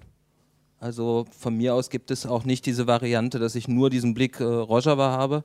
Und da hinten gibt es dieses relativ neue Plakat, was ich auch sehr schön finde von Medico, für das Recht zu bleiben, für das Recht zu gehen. Ich würde mir wünschen, dass es eben eine Solidarität gibt, aber dass es auch keine Konkurrenzdiskussion gibt über, ob die äh, kurdischen äh, Syrer oder überhaupt Leute aus Syrien halt da bleiben oder hier äh, nach Westeuropa kommen, sondern ähm, die Leute sollen halt selber entscheiden, irgendwie, was sie machen. Und wenn die Situation vor Ort besser wäre, würden sie einfach da bleiben. Das heißt, wir sollten dafür sorgen, dass die Situation vor Ort besser ist. Und oft geht es mir so, ich bin nicht der große Experte, aber oft geht es mir so, dass ich eher das Gefühl habe, es wird mal wieder, und zwar sowohl von der Regierungsseite als auch manchmal von linker Seite, dieses Ding gemacht, naja, wir reden jetzt mal darüber, was für die da unten das Beste ist. Wir reden mal darüber, ob sie jetzt mit Assad noch irgendwie sechs Monate machen sollten und was sagt denn Putin dazu? Oder wir reden darüber, dass sie so und so das und das machen sollten. Ich finde, wir sollten einfach darauf hören, was die Leute uns vor Ort sagen. Klar dürfen wir das selber einschätzen, äh, wie wir das annehmen oder nicht. Aber das ist für mich der beste Weg der Solidarität und das gilt äh, für die Leute in Rojava als auch für die äh, Flüchtlinge, die hierher kommen. Fertig. Ja, ich kann äh, zu Schengal da nur sagen, ganz klar, äh, nach der Befreiung von Schengal-Stadt und der gesamten Region, also das ist noch nicht vollkommen abgeschlossen, aber mehr, also überwiegend, ähm, ist es ein Wunsch, der von Schengal aus von den Menschen dort nach hierhin getragen wurde, eben Anerkennung ähm, der Verteidigungseinheiten, der Yebesche und äh, JGE und äh, also der eigenen Verteidigungseinheiten und ähm, auch Status für Shingal. Eben, dass sie sich selbst verwalten wollen und selbst ähm, organisieren wollen. Das ist so das eine. Das andere ist ganz klar Grenzen öffnen, die Checkpoints, wo Hilfe hingehen kann, humanitäre Hilfe. Hier also nicht ähm, Macht zu nutzen. Also dass da jetzt, ich weiß nicht, welche Funktion äh, manche von euch haben, die anwesend sind, aber in der Funktion, in der Rolle oder durch Solidarität zu bewirken, dass eben ähm, Hilfe nach Shingal kommt, dass Menschen nicht in einer Notlage sind und Notlage bleiben müssen. Ähm, Und äh, darüber hinaus eben, also ich schließe mich eigentlich auch so im Wesentlichen meinen Vorrednern an und ganz klar eben die Projekte, die es da vor Ort gibt, zu unterstützen und ganz besonders gibt, äh, benötigen die da vor Ort äh, medizinische und humanitäre Versorgung. Die brauchen dort zum Beispiel auch, weil das Wasser knapp ist, ähm, Bohrer, also die bis zu 500 Meter bohren können. Das ist eine recht trockene Gegend dort ähm, im Sommer und ähm, für Kinder, damit sie zur Schule gehen können.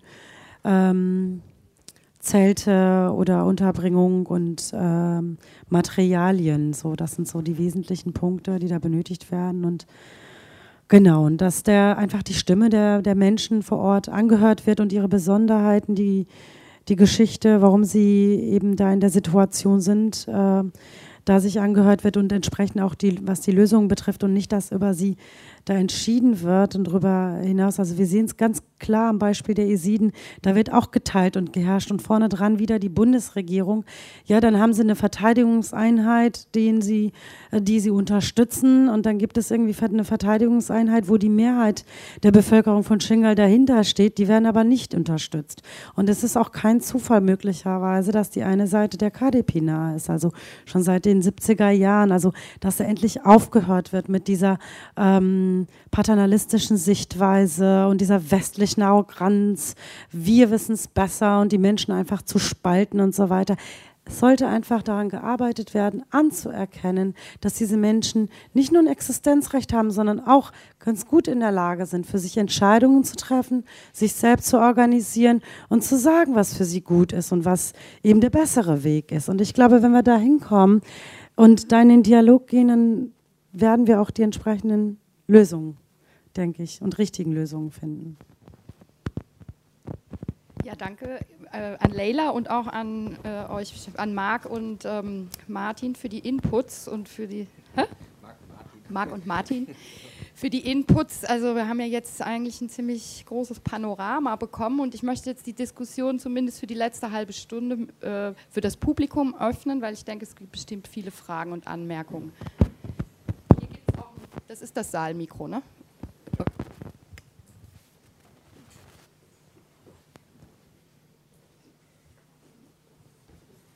Wenn es keine Fragen gibt, dann rede ich weiter. Martin hat gerade gesagt, wenn es keine Fragen gibt, redet er weiter. Bitte stellt Fragen.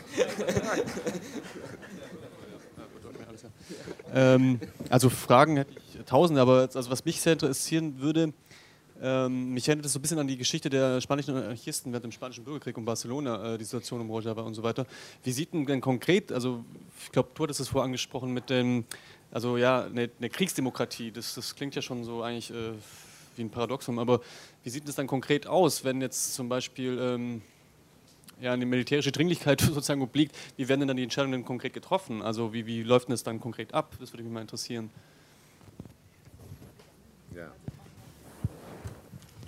Ähm, Gibt es noch mehr Fragen? Also die Idee ist jetzt drei oder vier Fragen zusammen, die dann sozusagen gebündelt ähm, zu beantworten. Aber wenn, ja, vielleicht werden die anderen ermutigt, jetzt sozusagen nach der ersten Beantwortung sich an der Diskussion zu beteiligen. Äh, was ist denn dran an den, ähm, ja, was heißt Gerüchten oder an den, an den Tatsachen mit den Vertreibungen äh, von arabischen Sunniten, also durch kurdische Einheiten? Was ich ja persönlich durchaus nachvollziehen kann, wenn man so hört, dass es da sozusagen der Nachbar, der den anderen killt, den würde ich dann auch nicht gerne bei mir um die Ecke haben wollen. Aber was ist denn da so konkret dran, wenn ihr da vielleicht noch was, zwei, drei Sätze dazu sagen könntet? Also was, äh, die erste war mit dem Krieg, ne? Naja, wie das dann halt immer ist, man macht eine Assemblea, man ruft die Bevölkerung zusammen, macht einen partizipatorischen Prozess und dann entscheidet man. Nein, so natürlich nicht. Äh, es gibt de facto natürlich die politische Repräsentation und es gibt ein militärisches Oberkommando und das militärische Oberkommando entscheidet aus der Notwendigkeit raus. Jetzt kann man sagen, das sind nicht nur Milizionäre, sondern es sind die Leute selbst, die dort äh, Teil des Militärdienstes sind. Also es gibt Leute, die die ganze Zeit dort sind, es gibt Leute, die ähm, abends nach Hause gehen. Es gibt Leute, die sogar Familien haben. Es gibt sozusagen verschiedene Stufen. Es gibt äh, auch einzelne aus der Türkei, die dort kämpfen. Es gibt Internationalisten aus, aus der Türkei, aber auch aus, also nicht kurdische Internationalisten aus der Türkei. Es gibt auch ein paar Westeuropäer, es gibt auch ein paar Amerikaner und Kanadier und so weiter und so fort. Das gibt es auch alles, aber natürlich, es gibt assyrische Einheiten, also es gibt eine Vielfalt von Einheiten, aber natürlich gibt es ein militärisches Oberkommando, was dann entsprechend der Notwendigkeit agiert, weil es grundsätzlich um Schutz der Bevölkerung geht. Das greift natürlich in äh, demokratische Prozesse ein, weil Krieg nicht demokratisch ist. So, und wer das meint zu glauben, das ist Quatsch. Aber äh, es gibt natürlich immer wieder den Versuch, diese Notwendigkeiten rückzukoppeln mit dem politischen Prozess und gleichzeitig zu versuchen, den politischen Prozess so zu organisieren, dass er diese Situation aushält. Die Widersprüchlichkeit liegt dann darin, dass es zum Beispiel eine Wehrpflicht, eine Art von Wehrpflicht gibt und Leute sagen, wir wollen das nicht. Wir wollen nicht schon wieder eine Wehrpflicht. Wir haben eine Wehrpflicht unter Assad gehabt, jetzt kriegen wir schon wieder eine Wehrpflicht. So, äh, da kann man sagen, ja, das ist eine andere Form von Wehrpflicht, aber trotzdem bleibt es eine Wehrpflicht. So sind die Widersprüche. Und dann gibt es Leute, die dann gehen und sagen, wir machen das nicht mit. Äh, das passiert alles, aber äh, trotzdem, und ich glaube, das kann man sagen, das Ganze findet weitgehend im Einklang mit der doch tendenziellen wirklich großen Mehrheit der Gesellschaft statt, mit all derer, die dort sind. Und das merkt man an so einem bestimmten Punkt, dass selbst die Opposition, also die Nicht-PYD-Kurden, meinetwegen sogar die Parteien, die mit der KDP zusammenhängen oder von denen finanziert werden, die wettern und schimpfen alle über die PYD und die können Abdullah Öcalan nicht, ab, nicht leiden und so weiter und so fort. Aber die JPG wird von allen eigentlich akzeptiert weil es eine Situation ist, naja, ohne sie können wir noch nicht mal schimpfen und zetern. Weil sie garantieren uns den Raum, dass wir zetern können und dass wir uns beschweren können. Und insoweit ist es auch eine Anerkennung dessen, dass ohne diese Verteidigung und ohne all das Autoritäre, was da drin natürlich auch liegt, gar nichts möglich wäre, weil sonst würde nämlich nichts passieren. Insoweit, das ist vielleicht eine unbefriedigende Antwort, aber äh, so ist die Situation und ich glaube, das wird dann im Konkreten immer ausgehandelt. Zum zweiten Punkt, Vertreibungen. Da muss man ein paar Sachen kurz sagen. Ich versuche es nicht zu lang zu machen. Es ist das zweite Mal, dass, also einmal war, jetzt war es Amnesty, die da waren und die das äh, dokumentiert haben und die gleiche Researcherin, die das für Amnesty gemacht hat, hat das schon mal für Human Rights Watch gemacht. Human Rights Watch war letztes Jahr in Rojava. Da ging es um die Frage von Schläge in der Haft, äh, Folter an Gefangenen, äh, allgemein Menschen, Menschenrechtsverletzungen nach äh, Festnahmen. Ähm, es gibt zwei Dinge, die wirklich bemerkenswert sind. Äh, die äh, Kommission von Human Rights Watch und auch die Amnesty-Kommission. Sie hatten beiden unbeschränkten Zugang zu allem, was sie sehen wollten. Sowohl was die Dörfer angeht und im ersten Fall in alle Gefängnisse, in alle Zellen. Sie konnten alle Polizeileute, die daran angeblich tatsächlich beteiligt waren, befragen und sie konnten auch die Gefangenen befragen. Das ist äh, im syrischen Zusammenhang eher einzigartig. Das ist weder bei den anderen Milizen gang und gäbe, geschweige denn beim Regime. So. Äh, Im ersten Fall war es so, ja, es hat einzelne Fälle von Misshandlung gegeben, das hat die Verwaltung zugegeben und sie haben danach auch nochmal einen offenen Brief geschrieben, haben Human Rights Watch gedankt und haben gesagt, das kommt vor, das ist nicht gut, das ist eine, auch eine autoritäre Struktur, so, die wir auch drin haben, wie man Konflikte löst. Wir missbilligen das und wir versuchen das zu bessern und danke, dass ihr da wart und ihr könnt jederzeit wiederkommen. So, das ist auch bemerkenswert. Das spricht nicht das Einzelne frei, aber das ist wichtig zu sehen, dass es eine Auseinandersetzung gibt. Das Zweite, was die Dörfer angeht, es geht de facto, und damit will ich es nicht klein machen, um zwei Dörfer im Sommer dieses Jahres und um zwei Gehöfte, wo das passiert ist. Ähm, das hat es wohl in einer bestimmten Art und Weise gegeben. Die Art und Weise, wie das publik gemacht wurde, wie groß das gemacht wurde, dass der türkische Ministerpräsident diesen Bericht im Parlament hochhielt und sagte, da seht ihr mal, alles Terroristen, so.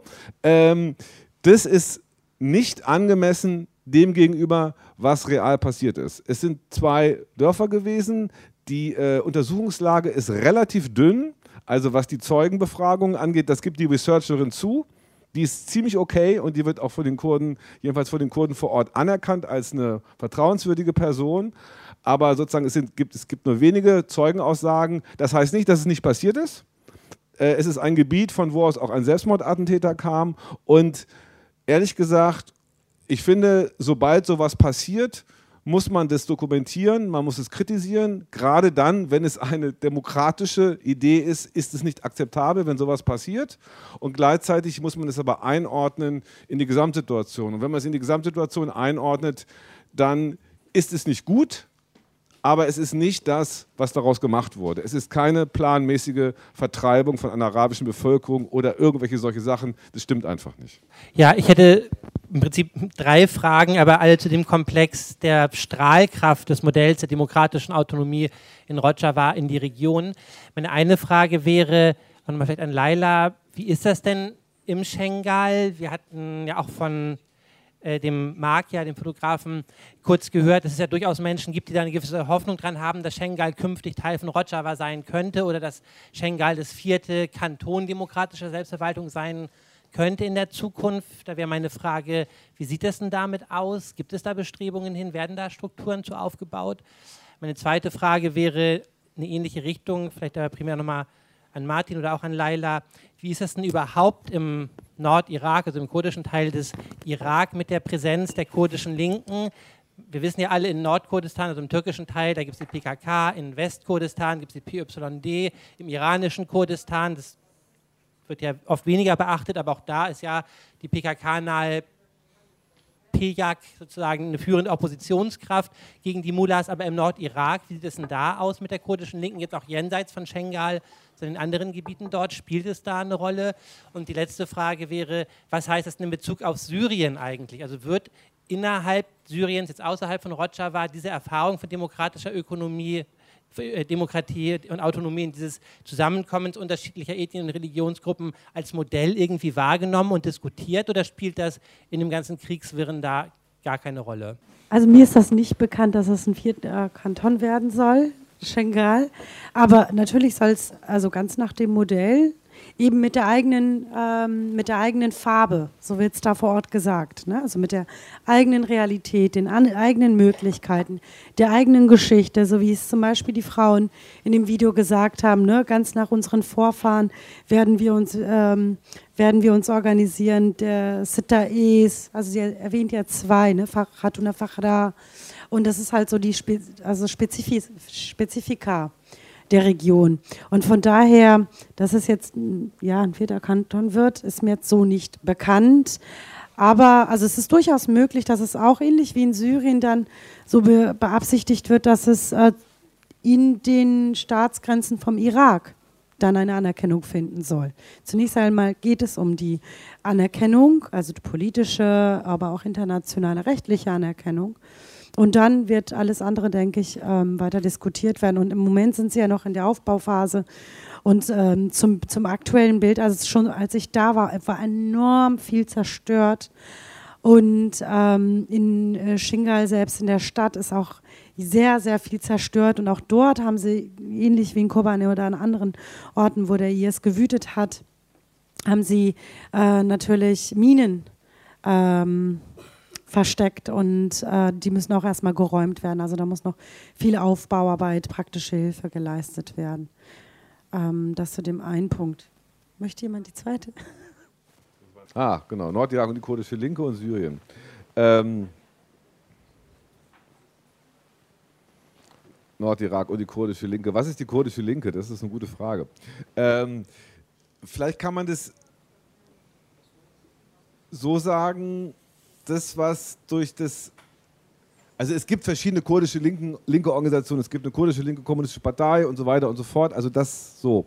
Ähm, wenn du das sozusagen auf die PKK beziehst, letztlich ähm, muss man sagen, durch die ganzen Ereignisse ab Kobane, aber auch Shingal und die jeweilige Rolle, die, man, die die PKK gespielt hat, auch äh, in der Verteidigung von Mahmur, aber auch im Süden äh, von Sulemania.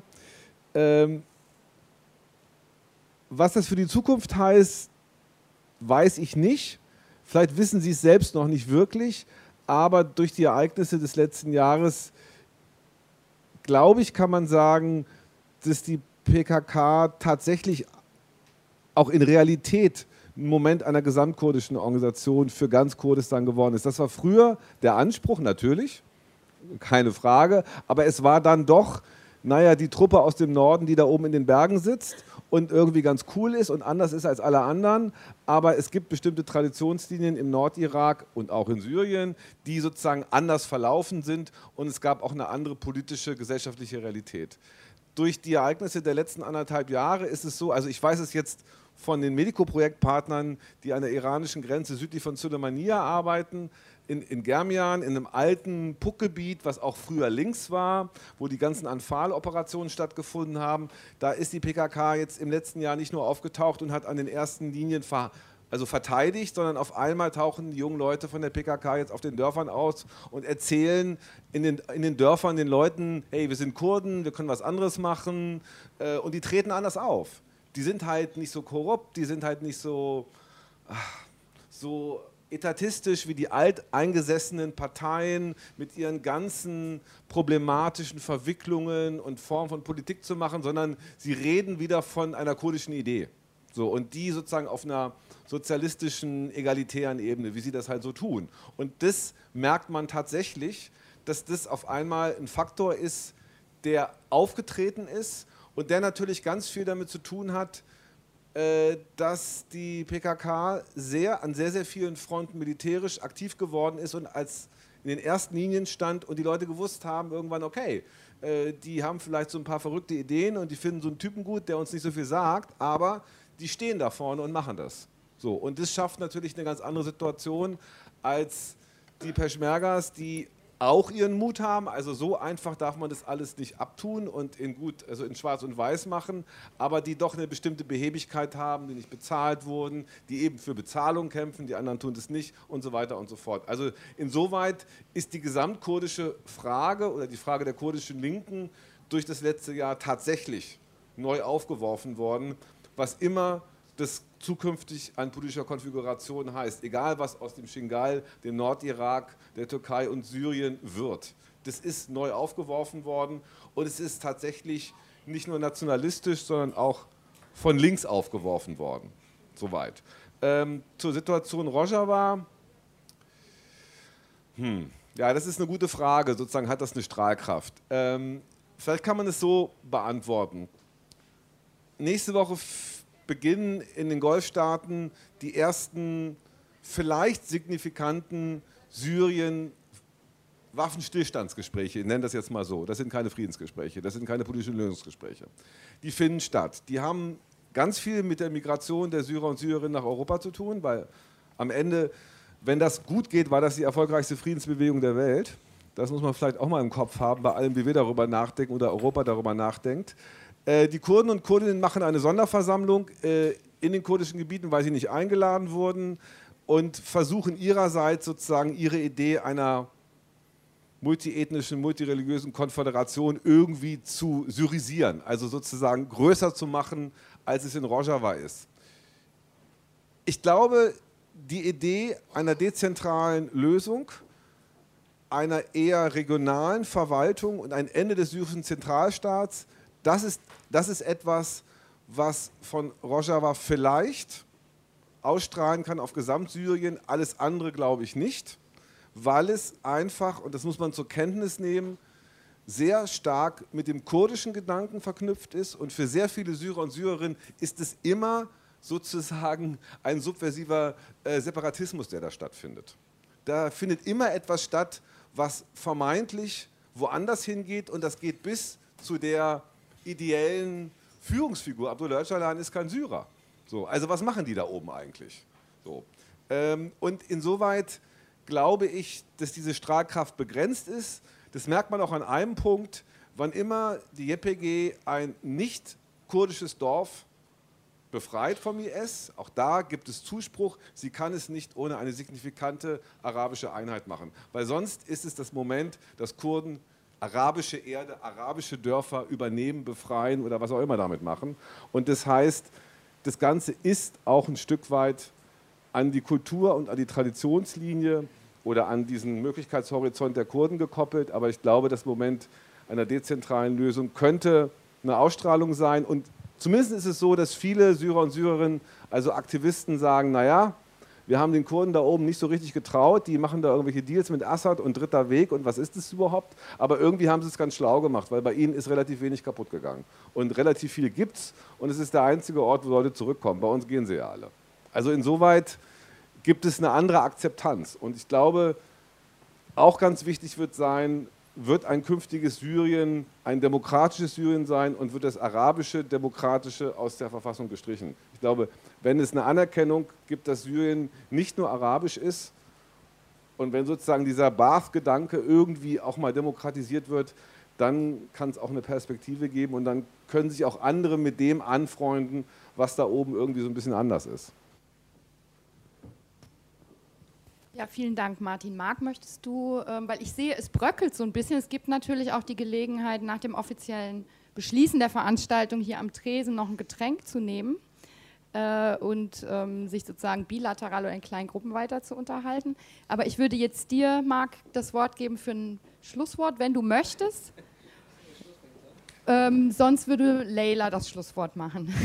Okay, dann, dann, dann das ist gut. Du machst das Schlusswort. Ich sag, ich sag zwei Sätze vorher. Also ich bin ja der Nicht-Experte hier auf der Expertenrunde und ähm, ich wollte, das bist du, nein. Okay, wir teilen uns hinter. Ähm, nein, ich wollte aber, ähm, die Veranstaltung hat stattgefunden, äh, weil es ein wichtiges Thema ist und auch, weil heute die Ausstellungseröffnung ist und ich wollte noch einmal kurz irgendwie äh, auf die Ausstellung zurückkommen. Äh, Back to Rojava äh, die ihr euch ja bestimmt unten schon angeguckt habt, bla bla bla. Ähm, einmal noch ganz kurz, diese Ausstellung ist extra so konzipiert, dass sie überall gezeigt werden kann. Sie ist auch nicht besonders teuer, kann bei Medico bestellt werden. Sie ist dazu da, überall aufgehängt zu werden, weil das war hier halt der Anlass für diese Veranstaltung, um darüber zu reden, was war, was ist, was wird wichtig sein, was können wir machen. Und wir würden uns total freuen, wenn diese Ausstellung auch noch an anderen Orten, auch in Berlin oder in anderen Städten gezeigt wird. Berlin ist ja, habe ich gehört, recht groß. Ne? Ähm, und in dem Zuge kann man ja auch überlegen, irgendwie weiterhin Veranstaltungen äh, äh, zu planen, zu welchen Themen auch immer. Also nochmal von mir der kleine Werbeblock. Ne? Überlegt euch, ob ihr nicht die Ausstellung äh, zeigen wollt, äh, damit Öffentlichkeitsarbeit machen wollt und das ist ein Teil von solidarischer Arbeit. Okay, das war der Werbeblock und jetzt kommt der Schlusswort. Also um Waffengleichheit zu schaffen ähm, und für mehr Gerechtigkeit zu sorgen, weg mit dem PKK-Verbot.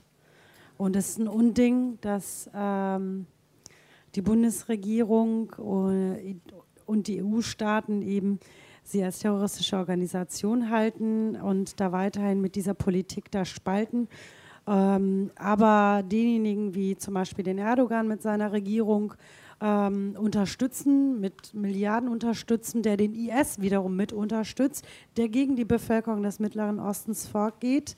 Ähm, das ist ein Unding und deswegen, die PKK ist keine Terrororganisation und äh, weg damit und sie muss von der äh, EU-Terrorliste gestrichen werden.